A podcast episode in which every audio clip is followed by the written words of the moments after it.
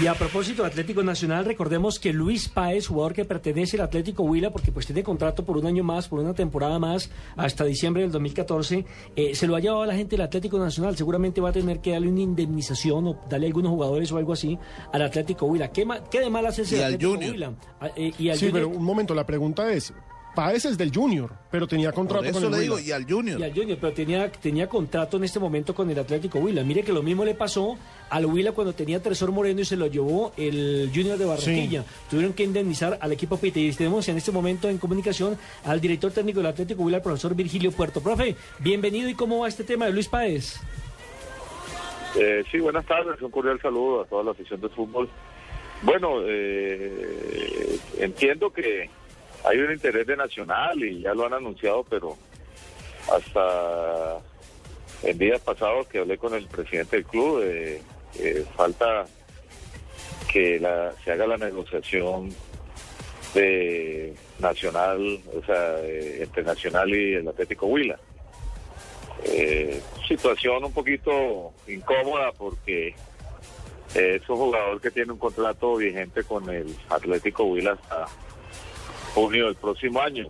De manera que eh, a veces los, los equipos, digamos, grandes, eh, por la parte económica, pues eh, se toman ese derecho y, le tocan el oído a un jugador y terminan son sacando lo que es lo que ha sucedido en este caso con el jugador padre y eso lo incomoda a uno también como, como entrenador porque ya se había eh, estructurado un equipo en donde él encajaba perfectamente y, y entonces ahora la sorpresa de que Nacional se lo lleva.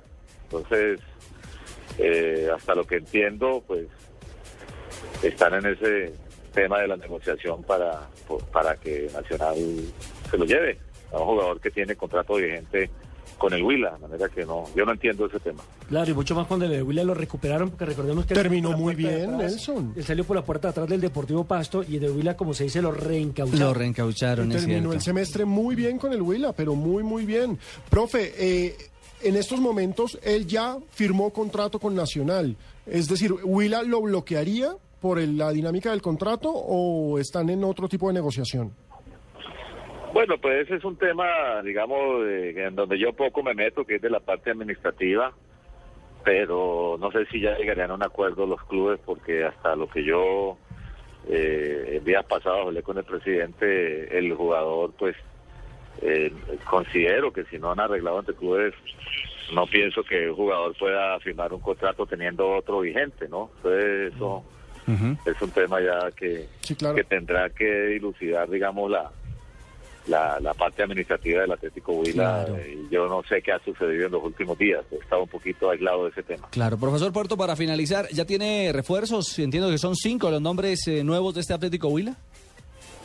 Bueno, lo único, digámoslo así, que, que está muy está definido y que es lo de jugador Elícer Quiñones, ese volante externo que jugaba por el Cúcuta Deportivo, eh, el zurdo, el arquero Hernández, uruguayo, y creo que está prácticamente hecho lo de Elvin Perlaza, Elvin Perlaza, y estamos a la espera de, de un par de delanteros y un volante externo también y ya creo que el Atlético Vila ahí ya terminaría su, su, su ciclo de contratación. ¿Le, ¿Le gusta lo de Wander Luis, el volante que estuvo en el América de Cali? Sí, sí, estábamos en eso, pero parece que el jugador, todo eso me, me comentó el empresario a, antenoche, que el jugador optó por quedarse jugando en, en Brasil, entonces eh, pienso que eso ya está clausurado. ¿Y lo de Edison Palomino se va o se queda el Huila? Eh, pues ese es otro tema que está, ese jugador sí tenía contrato hasta hasta ahora, hasta hasta el día de mañana y, y parece que tenía algunas opciones, digamos, más eh, llamativas desde el punto de vista económico y él ya es un jugador que tiene sus derechos deportivos y quería pues eh, hace- Nuevos tratar de, venderlos. El. Atlético Huila no tiene la plata para pagarle lo que valen esos derechos deportivos y y se le hizo una propuesta, pero el jugador dijo que él se tomaba una, un tiempo ahí a ver qué, qué podía, qué pasaba en, el, en, ese aspecto, pero por lo que he escuchado parece que también es un jugador que, que tiene algunas posibilidades por fuera. Profesor Puerto, feliz año y que venga lo mejor para el Huila en este 2014. Bueno, muchas gracias, igualmente para ustedes, mucha prosperidad en el 2014 y espero pues que estemos hablando más adelante. Bueno, señor Virgilio Oiga, Puerto...